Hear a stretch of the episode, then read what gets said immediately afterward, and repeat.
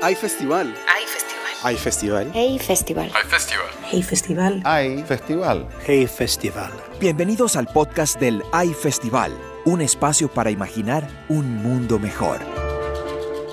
Nos encontramos en el High Festival de Cartagena de Indias en medio de estas calles coloridas de la ciudad vieja, por donde corre la brisa, pero también las ideas, con la escritora peruano-estadounidense María Arana, la periodista chilena Mónica González, el politólogo peruano Alberto Vergara y el periodista y escritor español Guillermo Altares. Nos hemos reunido en este espacio para hablar sobre cómo la sociedad occidental actual está marcada por la ausencia de la credibilidad. Esto incluye aspectos tan profundos como la democracia, las instituciones y en especial los medios de comunicación. Empiezo por presentarles a María Arana, quien nació en Lima, pero siendo una niña se mudó a Estados Unidos donde creció. Su larga trayectoria profesional incluye haber sido editora jefe de la sección de reseñas de libros del Washington Post, pero al mismo tiempo es autora de varios libros, entre ellos Bolívar, el libertador americano. Actualmente Mari vive a salto de avión entre Lima y Washington. Mari, bienvenida al podcast del High Festival en español. Estamos ante un punto de no retorno. La sociedad ha perdido la credibilidad ante estas instituciones que décadas atrás eran posiblemente incuestionables. Sí, eso es lo que pasa. Yo vivo en, en medios de, la tormenta, ¿no? porque yo vivo en Washington, D.C. y trabajo a, vivo cinco cuadras del White House y trabajo a 10 cuadras del White House y así que eh, hemos nos hemos encontrado en, en, una situación en que el, reportaje, los medios de comunicación, el periódico mismo está bajo sospechos que, eh, para mí es sorprende, ¿no? porque hemos venido de un tiempo en que el Washington Post este, tomó la presidencia de Nixon y lo tumbó. Así que eh, ahora estamos en una situación un poco al contrario, en que este, los poderes políticos ahora nos, eh, nos tienen el sospecho al revés. Y bueno, es, es, es, difícil, hay que seguir. Um, en Washington dicen, eh, como es el moto, eh, democracy dies in darkness, ¿no? Y es, es la verdad, tenemos que luchar para, para, mantener esa posición de la verdad. Y es un poco difícil porque a cada, a cada vuelta tenemos este, un público que tiene sus, sus, uh, ideas de qué es la verdad. Y bueno, luchando e, es como algo como Don Quijote, Cervantes, ¿no? Estamos este, peleando así un poco, pero eh, tenemos que seguir pues haciendo eso, justamente. Mónica González Mujica es periodista y escritora chilena. Su extenso trabajo ha sido reconocido en múltiples ocasiones, entre ellos el premio Mary Moores Cabot, otorgado por la Universidad de Columbia en Nueva York. Mónica, esta crisis de credibilidad de la, que, hablamos quedó reflejada en Chile en los últimos meses, pero también la hemos visto en Colombia, en el Líbano, Irak, Hong Kong. Se hablan de elementos comunes en estas movilizaciones, como la chilena o la colombiana, pero también hay muchos detalles particulares en cada una de ellas. ¿Cómo interpretas tú esta movilización de la juventud en Chile y qué crees que han fallado los gobiernos para responder a estas demandas? Y el periodismo. Porque la verdad es que nosotros somos muy buenos para acusar a los demás, a los gobernantes corruptos, a los políticos corruptos, a todo el mundo que es corrupto y no nos miramos al espejo. Y yo creo que llegó la hora de mirarnos al espejo, porque hemos trabajado muy mal. Y hoy día está la democracia en peligro, en grave peligro. Eh, y esta vez es totalmente distinto a lo que hemos enfrentado antes. Eh, América Latina ha vivido, logró salir de una horrorosa represión de dictaduras militares que dejaron una estela de muertos impresionante, torturados, desaparecidos. Sin embargo, hoy día hay más desaparecidos que entonces, hay más muertos que entonces y nadie se escandaliza. ¿Por qué? ¿Qué hemos hecho mal? No ver la corrupción que corroyó todas nuestras instituciones y nos socavó los sueños y la, y la credibilidad. La gente no cree porque se siente expoliada, explotada, abusada por la empresa privada, por las instituciones, por el Estado. Y nosotros los periodistas no hemos sido capaces de hacer ese link, esa relación, invisibilizamos el dolor. Yo siempre decía antes, lo peor que puede hacer el, el antiperiodismo en dictadura es contar muertos. Hoy día es contar corruptos, porque los muertos suman muchos más. Eh, y hemos cometido otro error garrafal. Eh, seguimos insistiendo en que el narcotráfico es narco, tráfico de droga. Mentira. El crimen organizado en toda América Latina es narcotráfico, tráfico de armas, las mineras ilegales, los laboratorios farmacéuticos, las empresas que han privatizado el agua y hoy día la gente no tiene acceso al agua. Bueno, por eso los jóvenes se rebelan, porque no quieren ser cobardes como ha sido en las generaciones anteriores. Y yo creo que no saben cómo lucharon. Eh, hubo impunidad en la dictadura, eh, no saben que hubo gente, lo mejor de lo nuestro, dio la vida para que viviéramos en una libertad que la hemos eh, despilfarrado. Yo no puedo dejar de sentir un horror espantoso eh, al pensar que eh, nunca pensé que íbamos a llegar a estar en este punto, en que en Chile, por ejemplo, que es el modelo perfecto, se derrumba, se desmorona y demuestra la falsedad de esa perfección. En el fondo estamos en un fin de ciclo que coincide con una crisis del periodismo brutal y quiero hablar y presentar a Guillermo Altares. También es periodista y escritor. Su último libro, Una lección olvidada, Viajes por la historia de Europa, fue seleccionado por los libreros de España como el mejor libro del 2019. Guillermo, ¿cómo se vive desde adentro esa falta de credibilidad que tiene la sociedad en los medios? Eh, yo voy a ser un poco menos eh, pesimista. O sea, yo creo que, gran parte de esas revueltas son eh, gravísimas y tienen que ver con la desigualdad. Eh, y creo que van a ir a peor porque hay un factor importantísimo y que tiene que ver con estas fake news, que es el cambio climático, que va a cambiar cada vez más cosas. ¿no? Una parte de la revuelta francesa de los chalecos amarillos es que se subió el precio del gasóleo, que es imprescindible para la lucha contra el cambio climático, sin preguntarle a la gente que padecía el precio del gasóleo. ¿no? En cuanto a la credibilidad de los medios, yo me acuerdo de una frase de este escritor francés, Emmanuel Carrère, que decía el, el comunismo no, no abolió la propiedad privada, abolió la verdad. Y, en, digamos, el poder siempre ha tendido a luchar contra, contra la verdad y a tratar de abolir la verdad. El poder dictatorial y, no dictatorial. O sea, el Brexit que se produjo ayer se basa en mentiras descaradas. Eh, se demostró que eran mentiras y cuando los ingleses tuvieron que volver a votar al señor que había hecho las mentiras, lo volvieron a, a votar sin ningún problema. ¿no? Entonces, eh, lo que sí que creo es que se sabe lo que es la verdad, más o menos, pero da igual. O sea, con el cambio climático es lo mismo, ¿no? Trump niega el cambio climático mm, eh, y yo creo que él mismo sabe que, es, que lo que dice es, mentira, ¿no? Entonces me preguntabas por los medios desde dentro. Yo creo que paradójicamente eh, a los grandes medios americanos y a nosotros también nos ha ido o sea, bastante bien en esta época de de mentiras porque al final la gente que quiere saber la verdad es lo último lo que al que se agarra. ¿no? Eh, el, Washington Post, por ejemplo, ha tenido muy, muy buenos resultados de abonados, el New York Times ha tenido 5 millones de abonados, eh, nosotros hemos crecido exponencialmente en lectores en, Internet. Eh, creo que hay muchísimos blogs súper serios, personas que, que, hacen hilos de Twitter maravillosos y que informan a través de Twitter y al final yo creo que, en cierta medida la verdad se abre camino, ¿no? pero que el, verdadero problema es toda esa gente que le da igual. O sea, le da igual que le hayan mentido en el Brexit, que se base todo en mentiras, que van a salir perdiendo, que pueda volver a estallar el conflicto en Irlanda del Norte. Da igual que Boris Johnson reconociese que, sus principales afirmaciones durante la campaña electoral eran falsas, le han vuelto a votar. ¿no?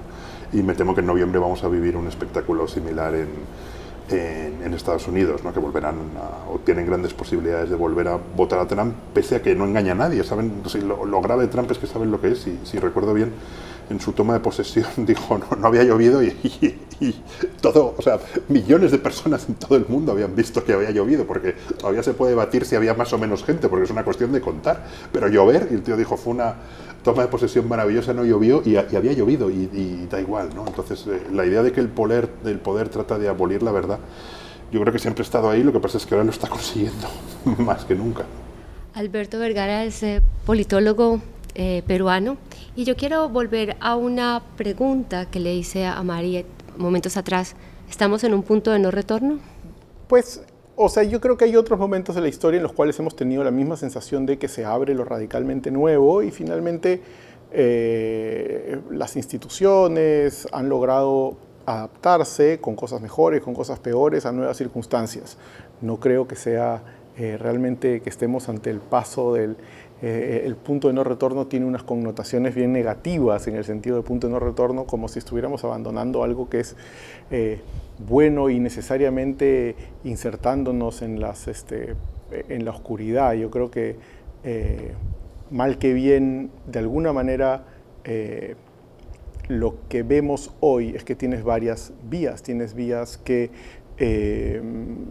eh, que efectivamente parecen muy oscuras, pero hay otras donde situaciones similares, no sé, por ejemplo, en términos de solemos asumir que cuando se habla del populismo y que este yo, siempre se hace análisis desde los peores casos, ¿cierto? Siempre, por ejemplo, ahora en la mañana estaba en un conversatorio y, y entonces se habla de Trump y se habla de Hungría y se habla de Erdogan en Turquía, pero por alguna razón no nos gusta decir que Marine Le Pen perdió con Macron, por alguna razón este, nos olvidamos de decir que pues, Trump perdió el voto popular contra Hillary, que, este, es decir, las cosas no me parecen tan claras como que necesariamente hay un punto de no retorno y menos aún en ese sentido eh, eh, negativo. Creo que las instituciones pueden tener episodios este, críticos, pero que finalmente está en la capacidad de los actores poder eh, recomponerlo. Mary, volviendo a este tema, había modelos que ya venían deteriorándose con los años, pero es como si la llegada de Donald Trump al poder hubiera sido como ese huracán que aceleró todo este proceso y dejó al desnudo muchas realidades que antes estaban, pero que posiblemente no queríamos ver. ¿Te planteas la posibilidad de que haya una manera de crear lazos de nuevo? Estamos ante un escenario donde que no sabemos descifrar, pero que hay salidas, como decía Alberto. Bueno, sí, sí, yo tengo, eh, yo creo que Alberto tiene mucha razón. Eh, yo vivo en el mundo literario, es un mundo de opinión. Y eh, también eh, las cosas que veo yo eh, eh, afuera, bueno, fuera de, la política, por favor, hay otro mundo que, que me he fijado que está pasando en las universidades en, los Estados Unidos, que se han puesto en una polarización inmensa, que ahora si, si dices algo que liberal, los conservadores te atacan, el otro lado no te dejan hablar es, es algo eh, muy preocupante porque ya no hay diálogo. Eh, no hay diálogo, diálogo. Ahora este, eso es lo que pasa en el Congreso. Y yo trabajo eh, al otro lado de la calle del Congreso americano y eso es la misma cosa. hay senadores y representantes que no hablan, no hablan hasta que están haciendo leyes para, para todos los demás, pero no hablan. Y eso es eh, eh, el resultado peor, yo creo, que, pasa ahora, que estamos en una polarización que yo no sé cómo lo vamos a superar. Eh, porque ahí si no, si no conversas, si no, si no tienes comunicación, ¿cómo vas, a, ¿cómo vas a salir para frente? Y eso es una cuestión que, que tienen que, que enfrentar confrontar eh, desde, desde la escuela, ¿no? desde la universidad, pero yo veo los, los chicos saliendo de universidad que, que, tienen sus propias ideas, que han, estos son ideas que, que han salido del, del, como se dice, los medios sociales, de los, del Internet y no están basados en nada, nada con nada concreto, información concreta. Y eso, eso me preocupa mucho eh, en la sociedad misma. No estamos hablando del periodismo, pero estamos hablando de la sociedad que, que estamos tratando de representar en el periodismo.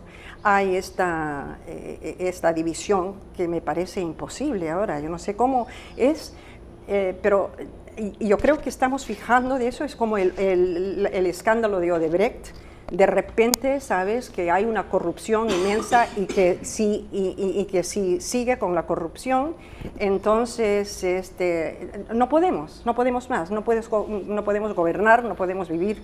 Entonces tenemos que, que, atender a, eso. Y eso es un poco yo creo que está pasando en, en los templos de, de, los intelectuales que están pensando, tenemos que corregir esto, ¿no? Eso es grave. Eh, si, si, no conversa, si no comunica, es como, eh, es como la corrupción que, que, envenena todo. Así que, bueno, eso es eh, de mi punto de vista que, que veo yo. Te hago la misma pregunta, Mónica. Yo creo que Alberto planteó las cosas como en el extremo, ¿no? Yo discrepo de él, esto no es todo nada, negro-blanco. Creo que el punto de no retorno no es decir que vamos al precipicio y que no podemos hacer nada. De hecho, yo soy una persona que cree que el periodismo sí puede ayudar a hacer el cambio, pero en este momento estamos en crisis. Es decir, eh, en Perú, en Chile, en Colombia, el periodismo está pasando por situaciones dramáticas de cesantía. Estábamos en una crisis del modelo de negocios, que significó recortar en Estados, empezó en Estados Unidos con el recorte de los mejores periodistas eh, y el periodismo de investigación, que es el que puede realmente ayudar a hacer los cambios. Porque tenemos que empezar a actualizar el switch, digo yo. No es la libertad de expresión la que está en peligro hoy día como antes. La libertad de expresión hoy día cualquiera se pone a gritar, a decir en un blog las cosas más terribles de cualquier persona, no le pasa nada en este continente. Pero el problema no es ese, es el acceso al buen periodismo a ese periodismo que te dice quiénes están haciendo la corrupción, porque como dice Ana, que yo concuerdo con ella, esa es la enfermedad letal. Porque la corrupción no solamente intoxica las instituciones y las demuele, la corrupción mata o no en España. La corrupción ha matado, o sea, las multas que tienen las, eh, los laboratorios farmacéuticos por hacer el lobby que han hecho, impidiendo que los millones de personas accedan a medicamentos para que los gobiernos tengan, hagan las negociaciones adecuadas. Es decir, ese es lo que hace el buen periodismo, ¿no? Mostrar Odebrecht. Odebrecht fue un pulpo. Un pulpo que infectó 10 países de América Latina y 2 de África. Son 3.500 millones de pesos en coimas, de dólares. Entonces, por favor, eh, si no entendemos la magnitud de esta corrupción, si no la paramos, cuando digo no los periodistas, si no se para como sociedad, España viene despertando de casos de corrupción horribles. A, ratos, o sea, eh, digamos, yo sí que creo que en España, por ejemplo, en desvelar la corrupción, la prensa ha tenido un papel muy, muy importante. No solo la prensa nacional, sino la prensa local. Por ejemplo, en los lugares más corruptos de España era Valencia y los periódicos valencianos. Pero Pueyrredón se les pasó por aquí, ¿no? Trabajaron, trabajaron, trabajaron, trabajaron, trabajaron y bueno, al final lo sacaron y la gente votó al final en Valencia, echaron al Partido, al, Partido Popular. En Madrid, donde, que es mi ciudad, donde se desvelaron unos casos de corrupción increíbles, increíbles, realmente un saqueo absoluto y desvergonzado de las arcas, de las arcas públicas como no sé si sois lectores, de Asterix, en un Asterix donde llega un, un, tribuno y dice, esto es para Roma y da una moneda, esto es para mí, esto es para Roma, esto es para los impuestos y coge el resto del, del, arca y se lo queda, pues exactamente así. Y la gente les ha vuelto a votar tenían todos los datos, todo, está en los tribunales, está requete investigado, era imposible que no lo supiesen. Porque te enfrentamos una industria y ahí es donde discrepo contigo. Lo que enfrentamos es una industria de noticias falsas no es la noticia falsa de antes. Saben y les da igual. esa es la tragedia. O sea, hay industrias de, noticias falsas muy preocupantes y muy bestias y los rusos realmente hacen unas cosas tremendas. En España no. En España lo increíble es que hay votantes que saben lo que ha pasado tranquilamente, tienen todos los datos, se ha debatido en la campaña, es imposible. O sea, realmente tendrían que haber vivido en la luna durante los últimos cuatro años para enterarse y llega la hora de votar y les votan igual. Y a mí me parece incomprensible, ¿no? Eh, desde el punto de vista por fuera de nosotros los periodistas, ¿cómo lo ves tú, esto que estamos hablando? Pues tal vez porque lo que ese ciudadano que a nosotros nos resulta incomprensible, que una vez que ha visto la corrupción, en realidad su razonamiento está yendo en que para él la corrupción es una constante es que atraviesa todo el espectro político y por lo tanto dice, bueno, en la medida que es una constante, voy a elegir por otras razones y está polarizado por otras razones, no está polarizado por eh, la corrupción, sino que está polarizado porque en el caso de España, pues no lo sé, por los debates sobre la memoria y si Franco debe ser o no este, movido de su, eh, eh, pues, el sepulcro este en el que estaba, o si porque hay que, en fin, en Estados Unidos hoy leía una noticia en el Financial Times que comienza con un tipo diciendo, este, Trump es enviado de Dios para que se ilegalice el aborto. ¿no? Es un militante, le da igual todo.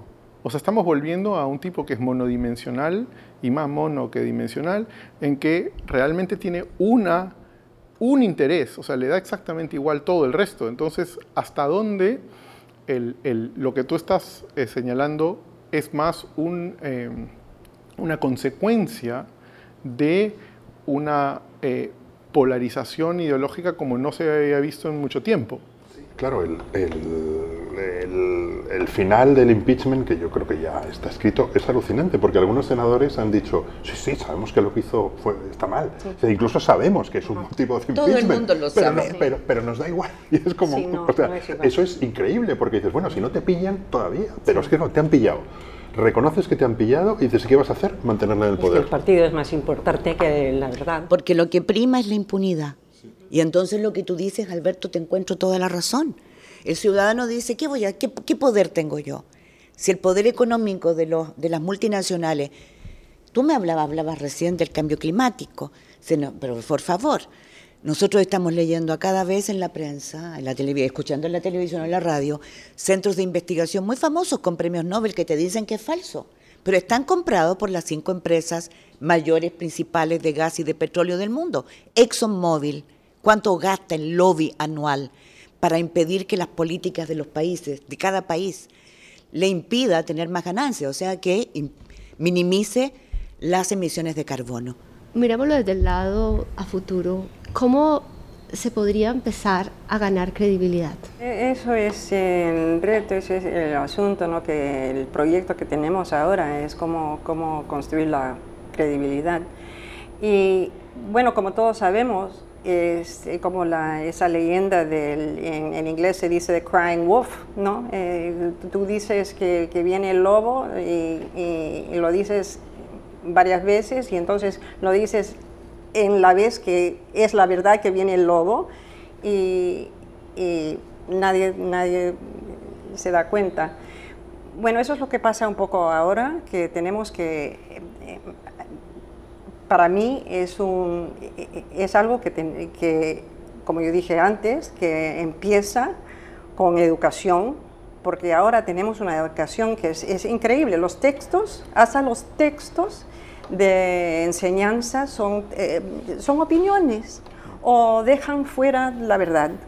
Y este, tenemos, eh, en, yo creo, en el periodismo tenemos una responsabilidad, no solamente de, lo que está pasando con la política, pero abajo, que está, ¿por qué sale el voto para Trump? ¿no? ¿Por qué?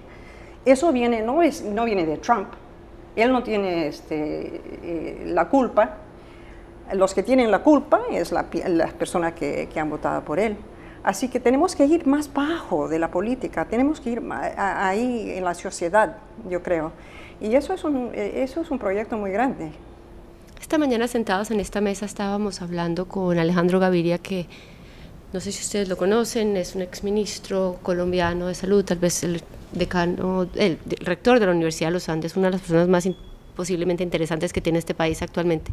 Hablábamos de unos aspectos importantes, la falta de coraje de nuestros líderes o nuestras empresas, de nuestros medios para tomar realmente decisiones que, que empiecen a hacer que este camino gire hacia otro lado, ya sea por razones económicas, por razones de la democracia en sí, cuatro años, la reelección, los partidos políticos. ¿Cómo lo ves tú? Yo creo que en el fondo hay un problema económico, de ganancia económica. El tema, finalmente, las dictaduras fueron motivadas y el motor fue eh, tener riquezas y más utilidades. En Chile fue la nacionalización del cobre, cuando Allende nacionalizó el cobre sin pagar indemnizaciones a empresas norteamericanas por todo lo que habían sacado antes, ¿no? Sin pagar impuestos.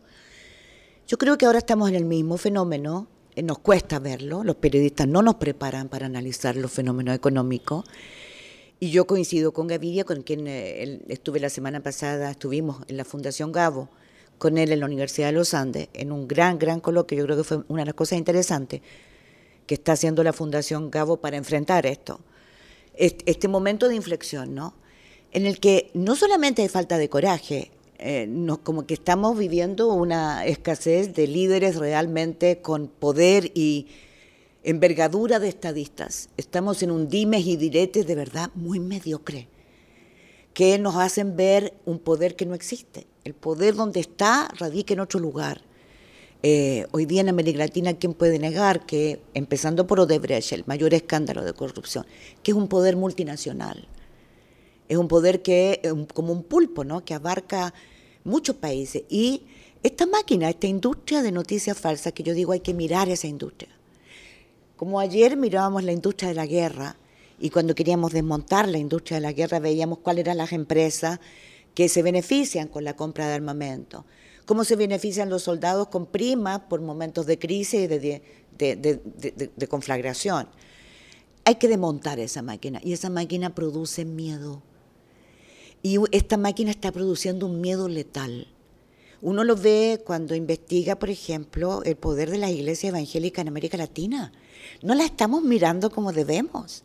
Es un poder de dinero que tienen compra radios, que es el, el, medio más influyente en América Latina. Y te infunde un miedo brutal, porque es un miedo al extranjero, al vecino, al que piensa distinto, y al final lo que consigue, el objetivo es tenerlo solo, solo y con miedo, a la merced del poder corrupto. Y yo creo que la manera de empezar a hacer el cambio es que la ciudadanía, como decía Ana, me gustó mucho, hay que volver abajo, a entender para, desmontar esta máquina de miedo. Hay que saber cómo se produce el miedo, quiénes financian la, la industria de noticias falsas, quiénes financian la industria de defensa de la riqueza. Abogados, periodistas, colegas nuestros trabajan para ello, difundiendo noticias falsas. Y yo creo que ahí hay un secreto, un secreto para nosotros, que si no nos miramos al espejo y cambiamos métodos para sumergirnos y poder contar lo que está pasando, entender, visualizar, visibilizar lo que le está pasando al otro, no lo vamos a hacer. Y para eso creo que hay que despojarse de una gran cuota de soberbia de la que ha padecido el periodismo en las últimas dos décadas. Ahí hay un punto, eh, viendo tu libro, que es, parece que es muy interesante verlo en el contexto de lo que está pasando ahí, porque hay que, muchas veces se nos olvida mirar el pasado. Yo creo que en las crisis y en las guerras de principios del siglo pasado se veían detalles venir y se, venían, se veían indicios y crisis que podían llevarnos a concluir de que iban a terminar donde pero era muy difícil leerlo en el momento que esto estaba pasando. Yo creo que posiblemente estamos en una situación actual. Están pasando muchas cosas, no, posiblemente no sea una guerra, posiblemente sea otro desarrollo, pero como que el estar metidos dentro del huracán no nos permite, vemos símbolos, vemos detalles, mensajes, pero no somos capaces de poner la película. Claro, yo hay cosas que creo que eh, empezamos a entender ahora, por ejemplo, relacionados con el poder de la tecnología. ¿no? Hay un gran historiador francés que se llama Marc Bloch, que estuvo en las trincheras, es uno de los padres de la Escuela de las Mentalidades, y cuando volvió de, de, las trincheras, sobrevivió la Primera Guerra Mundial, no la Segunda, escribió un libro pequeñísimo, de 30 páginas, 40 páginas, sobre las noticias falsas y, explicaba fenomenal cómo consiguieron convencer a toda una generación de, jóvenes para que muriesen de la manera más absurda. ¿no? Y eso también se produce en un momento de un enorme cambio tecnológico. En la Primera Guerra Mundial, por muchos motivos, pero es cuando se produce el estallido de, de la radio, que, que, la importancia que cobra la radio la cobra en los años 20 tanto. Y ahora, por ejemplo, eh, en general yo creo que los periodistas hemos tendido a pensar en la tecnología como algo salvador. ¿no? Dijimos, las revueltas árabes, pues han sido imposibles, y bueno, tú conoces muy, mucho mejor aquello que cualquiera de nosotros, pero las revueltas árabes han sido imposibles o sin, sin la tecnología, ¿no? sin las redes sociales. Pero claro, el reconocimiento facial aplicado en, en China es espeluznante. O sea, es uno de cada cuatro eh, habitantes de la Tierra vive en un estado que ni, ni, el más furibundo dirigente de 1984 se hubiese podido imaginar. Cuando la India se enfrenta a una serie de revueltas por, por eh, digamos, eh, destruir el estatuto histórico de Cachemira y por tratar a los musulmanes como ciudadanos de segunda, cuando no de tercera, de cuarta, expulsarles prácticamente, lo primero que hace es desenchufar Internet. Cachemira ha estado sin Internet durante casi cinco meses. Ya está, desenchufas y de repente se, acabó. No dejas entrar periodistas, desenchufas internet y entonces, claro, de repente hay, hay una parte del poder de la tecnología que yo creo que no, no acabamos de entender muy bien, pero lo que entendemos es, aterrador. Muy, es, es, aterrador. decir, no, estamos, ¿cuántos de aquí tenemos un móvil de estos inteligentes? Nos, o sea, todos nuestros movimientos, desde que dejé Madrid hasta en Cartagena, hasta dentro de mi habitación para ir al baño, los, los pueden saber en, en, en cinco minutos en datos que se acumulan, que se almacenan, que se procesan. ¿Quién es el jefe del Departamento de Operaciones Especiales de Exxon? El hombre que fue jefe de la CIA durante más de 15 años. Bueno, Él es el jefe de, de Departamento de Operaciones de, Especiales. Y el jefe de seguridad de Facebook, cuando deja el puesto, se va a la CIA.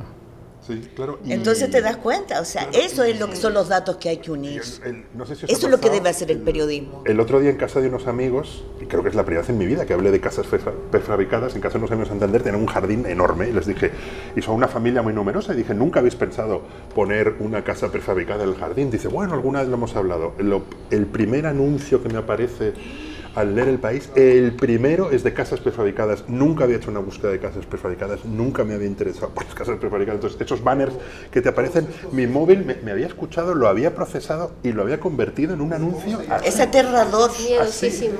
Lo que estás contando, Guillermo, es aterrador, porque yo creo que es ahí, perdonen, pero yo, eh, yo creo que estamos viviendo un momento tan complejo que es eso que estamos experimentando en esta mesa es lo que debemos hacer, es colaborar entre periodistas. Viene una nueva era en que vamos a tener que colaborar. Ya el llanero solitario, la superwoman no existe para esto, porque es muy complejo lo que tenemos que bueno, hacer. Bueno, esta enorme investigación de los papeles de Panamá. En la cual participamos nosotros en Chile con claro, CIPER. Sí, yo creo que es un ejemplo de lo que tiene que ser y al final fue una investigación incompleta en ciertas medidas porque no están todos los datos, pero yo creo que es lo más importante que ha pasado. En revelar cuál, cuál, es la economía real es millones de personas forradas que tienen su dinero... En, dinero mal habido. De, dinero que no se sabe cómo ha llegado y que está fuera de cualquier control, ¿no? Y es, o sea, aquella investigación demostró, y hay ¿cuántos periodistas trabajaron? ¿200, 300? Trabajaron, son 98 países, eh, con ciento y tantos periodistas y en completo secreto, eso es lo más maravilloso. ¿Tecnológicamente? Completo secreto durante eh, más de ocho meses. Y perdón, y con una elaboración de bases de datos en que nos pasábamos datos de uno a otro país, porque los malos circulan libremente. Entonces yo siempre digo una broma en la Fundación Gabo, se las recomiendo a todos, de verdad, eh, los talleres, el ambiente que se respira en la Fundación Gabo. Y yo digo, siempre digo, a mí me, me, alivia, me ayuda a pertenecer a esta mafia de los buenos, porque estamos hartos de la mafia de los malos. Entonces nosotros tenemos que trabajar juntos para poder hacer, provocar un cambio. Por ejemplo, lo que está contando Guillermo. Todos tenemos experiencias de ese tipo. La gente, pero si saben hasta cuándo la gente hace el amor y no lo hace. Entonces, ¿la gente de verdad quiere que le controlen su vida? ¿Quiere ser esclavo? Yo creo que estamos en un momento en que podemos, el periodismo puede ayudar mucho a hacer despertar a la gente.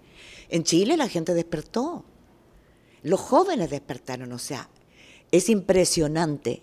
Los medios hasta antes del 18 de octubre te decían que los medios, el tema número uno de la preocupación de los chilenos, ¿cuál era la delincuencia? El tema número dos, la inmigración, porque oh, están llegando muchos, muchos colombianos, peruanos, bolivianos y venezolanos.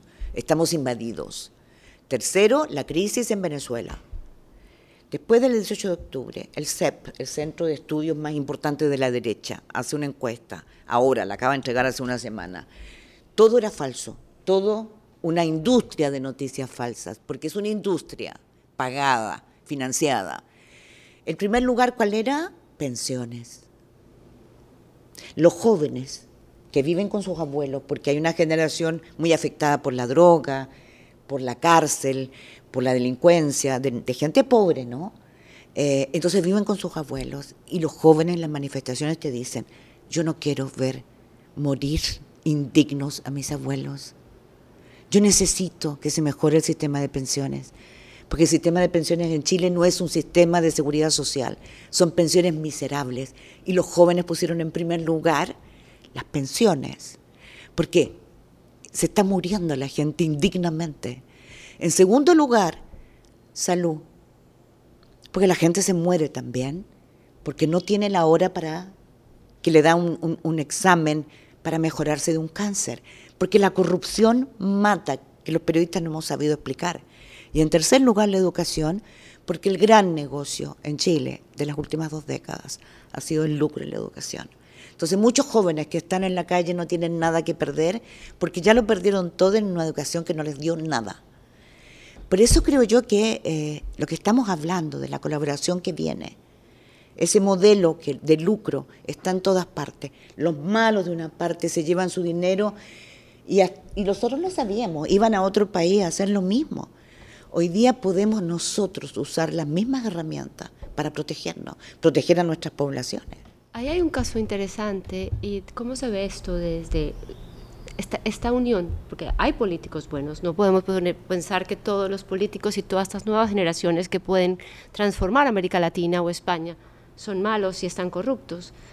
¿Crees que hay alguna posibilidad por ese lado o está ya tan deteriorada esa estructura? Yo creo que algo que no se ha mencionado en la mesa y que forma parte, de, en fin, en este grupo de preguntas que haces tú sobre lo que se puede hacer y sobre mejorar, creo que algo que no se ha mencionado pero que me parece fundamental es que eh, una tarea transversal, creo, América Latina, pero también creo que tiene que ver con Europa, Estados Unidos, es la recuperación de un Estado imparcial. Creo que la gente se ha acostumbrado a percibir que ese Estado está eh, penetrado, influido, a veces capturado eh, por intereses que eliminan su posibilidad de ser un árbitro imparcial que realmente media las relaciones entre actores para que puedan tener una vida en igualdad de condiciones. Eh, por poner un ejemplo solamente grosero, una de las primeras medidas del gobierno de Trump fue aumentar el límite que tú puedes heredarle a tu hijo sin pagar impuestos pasaste de 11 millones de dólares a 22 millones de dólares, que tú puedes pasarle a tus hijos tax free. Eh, mientras la gente vea eso o esos, digamos, derivados de esa situación en la cual el Estado se comporta parcialmente, yo creo que es bien difícil recuperar la confianza de la gente. Eh, eh, y en América Latina creo que no necesitamos de la nueva ola de populismo para conocer eso. Creo que finalmente Lidias hemos un rasgo fundamental de este continente de toda su vida independiente es la desigualdad y la desigualdad una de sus manifestaciones no solo es el Gini este, económico, sino es que es un Estado que funciona de manera distinta para ciudadanos que están en un sitio, para ciudadanos que están en otro sitio. Eh, y yo creo que esa tarea de recuperar a un Estado imparcial que arbitra eh, en sociedades tan desiguales por razones económicas, raciales, culturales, es, es fundamental. Y un Estado imparcial, lamentablemente, es un Estado que eh, se pelea. Es un Estado que es contencioso, que tiene que trabajar para que haya ciertos privilegios que eh, dejen de funcionar, que dejen de... Entonces yo diría que ese es un elemento central, es el de un Estado que recupera su capacidad de arbitrar a la sociedad, que es algo que, que creo que en muchos sitios es el, el germen de esta molestia social. Bueno, hay que cerrar, pero para cerrar quiero una pregunta tal vez básica, pero ¿eres optimista o, o pesimista? Bueno, eh, quiero ser optimista, pero hay mucho trabajo que hacer. Eso para mí es, es, es, la verdad. Hay una frustración en el público ahora en, en, los Estados Unidos, donde vivo, donde observo, y hay una frustración porque la política se ha vuelto a un, una cuestión de plata, de dinero, que se puede vender eh, y la gente no tiene, no cree que realmente está representado porque todo está financiado por, por, por dinero. Y eh, entonces, eh, ser optimista será este, enfrentar todo eso, ese problema de, de, la, política que realmente que vivimos bajo esta política que, que realmente es envenenado por, un, por financias que, que, no tienen nada que ver con la gente. La gente ya no quiere votar, porque ya en, en, los Estados Unidos es un porcentaje muy, muy chico que, que sale para, hacer, para, para votar. Y entonces este, hablan del voto hispano, por ejemplo. No hay voto hispano. Hablan del voto este, de los jóvenes. No hay porque eso es todo, todo es fragmentado. Pero eh, lo que tenemos ahora es este, un, una obra, uh, yo creo, fundamental, difícil, muy duro, eh, pero siendo optimista, yo creo que tenemos que hacerlo. Y como yo dije antes, cuando algo se crece eh, al punto que uno se fija, el, el, el, el tamaño del pro problema que hay, como ha pasado con corrupción con Odebrecht, ahí está en Living Technicolor, ¿no? ahí está en vivo, eh, que tenemos que enfrentar eso. Entonces, la gente se moviliza.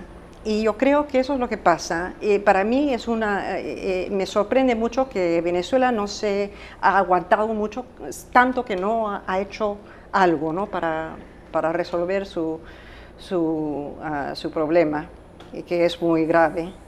Eh, pero yo tengo fe en, en, en realmente en, un público que si, si, si toma este, la ambición de corregir, entonces este, estamos perdidos. Pero yo no creo estar ahí. Yo, yo, yo sé, yo, yo quiero ser optimista, yo quiero decir que trabajando, como, como dice nuestra colega, este, Mónica, Mónica eh, trabajando de, eh, el periodismo, este, las fuentes de información, educación, eh, todas las cosas básicas, ¿no? Entonces este, tenemos esperanza. ¿Y tú? Eh, yo creo que para ser optimista tendrían, habría dos problemas que habría que tomarse muy en serio, que es uno el cambio climático, que yo creo que se está acelerando rápidamente mientras los eh, grandes potencias contaminantes son incapaces de tomárselo en serio. Y el otro es de lo que más hemos hablado esta tarde, que es de la, de, la desigualdad. Yo creo que, que, vivimos en un mundo cada vez más desigual y en sociedades cada vez más desiguales, ¿no? donde los que más tienen tienen más y los que menos tienen tienen menos y donde el ideal socialdemócrata que se forjó después de la Segunda Guerra Mundial está bastante tocado desde el momento en que si a la gente no le puedes ofrecer eh, una seguridad social digna, unas pensiones dignas, o sea, si el Estado no se puede ocupar de lo básico de las personas, de la vivienda, de una serie de... de si hay toda una generación de jóvenes que, que no tienen eso y, y, tal vez no lo vayan a tener, yo creo que es difícil ser, ser ciegamente optimista, ¿no? Y lo que pasa es que la decisión en la mayoría de los países del mundo están los ciudadanos. Ese es el problema. ¿no? Los ciudadanos pueden elegir a gobernantes que se ocupen de eso y pueden apoyar económicamente, comprando, leyendo a medios de comunicación que, que se tomen esos objetivos como prioritarios. Mónica. Sí, yo soy muy optimista. Soy optimista porque creo que estamos empezando a hablar en serio, o sea, ustedes me van a disculpar, pero el, el, clima, el, cambio climático, si no lo abordamos y el problema de la desigualdad, es porque hay corrupción, porque los estados han sido cooptados. O sea, hay que decir, hay que asumir la cooptación, que es transversal, como decía Alberto. No es un problema ideológico de derecha-izquierda lo que pasa en Venezuela, lo que pasa en Nicaragua. Nos está demostrando que... Y eh, venimos saliendo de una década privilegiada, de ingresos que se fue, uno puede hacer una tabla Excel como la he hecho yo y colocar toda la plata que se fue en corrupción, Odebrecht, OAS y todos los escándalos de corrupción en Perú, que fue un horror, tenés cuatro expresidentes involucrados y gracias al buen periodismo ahí sabemos hasta los sobrenombres que le tenían puesto a cada eh, pre presidente, a, a la candidata a presidente y a los alcaldes de Lima. O sea, empezar a hablar de verdad, a hablar de la cooptación, pero con rigor, no con opinión, con rigor, con las pruebas, con los documentos. Porque yo creo, tal cual dice Guillermo, nosotros no podemos eh, vivir ciegos ante la desigualdad. Es indigno. Eh, el, el, reciente informe de Oxfam dice que los billonarios crecieron se duplicaron nuevamente en el mundo. O sea, tenemos un poder eh, cada vez que abarca más y monopoliza el poder político, el económico y los medios. Pero los medios también podemos nosotros tener hacer otro tipo de información, producir otro tipo de información. Entonces yo soy muy optimista porque yo creo que lo que viene es un remesón muy grande para que podamos hacer qué. Finalmente, lo único que puede hacer, como decía Alberto, cuando la gente, volver a los estados, eh, ¿cómo decías tú? Estados eh, neutrales, imparciales. no cooptados. O sea, lo que hay que hacer es son, cuando la gente empieza a ver que los corruptos van a la cárcel, porque ¿cuál ha sido la tónica en los últimos años? Que no van a la cárcel. La canción de moda en la última década, que gana todos los premios, ¿eh? ningún corrupto va a la cárcel. Han hecho los mayores escándalos del sistema financiero mundial en Estados Unidos ha ido uno solo. Entonces, cuando la gente empieza a ver que hay una justicia que los trata a todos por igual, el que lleva la plata a los paraísos fiscales, el que usa información privilegiada para ganar más, el que se colude con otros para aumentar los precios.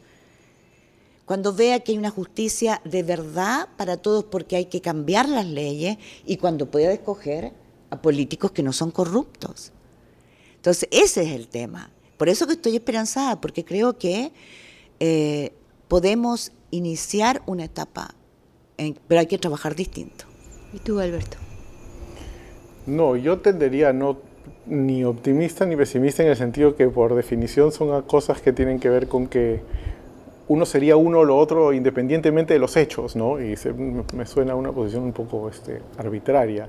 Yo creo que más bien hay condiciones de posibilidad para que nos vaya peor y para que nos vaya mejor, dependiendo de los países. Yo sé que no es una respuesta que hace un titular, eh, pero, pero es así, los países son diversos, este, por alguna razón, eh, pues como decía Mónica, en el Perú varios, varios expresidentes están o en la cárcel o suicidados o en problemas con la justicia, en otros países como aquí no, eh, como aquí en Colombia quiero decir, en Chile claramente la incidencia de la corrupción ha sido mucho menor este, en ese caso, con un Estado de Derecho que tradicionalmente en Chile ha funcionado mucho mejor que en el resto de América Latina. Entonces creo que hay condiciones, este, eh, hay condiciones distintas según los países y yo diría que en todas hay la posibilidad de mejorar.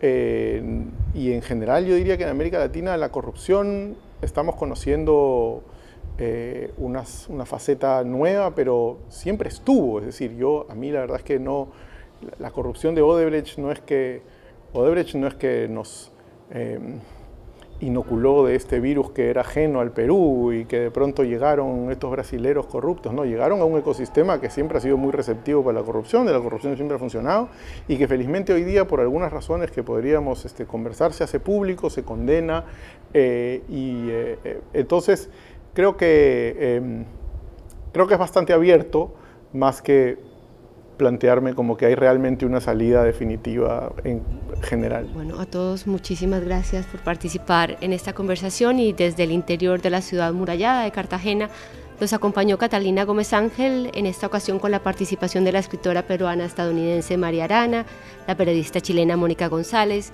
el politólogo peruano Alberto Vergara y el periodista y escritor español Guillermo Altares. Gracias por acompañarnos. Realización Ojo por Ojo Multimedia. Dirección Gustavo Gordillo. En la producción ejecutiva Cristina Fuentes Larroche e Isara García Rodríguez. Hasta pronto.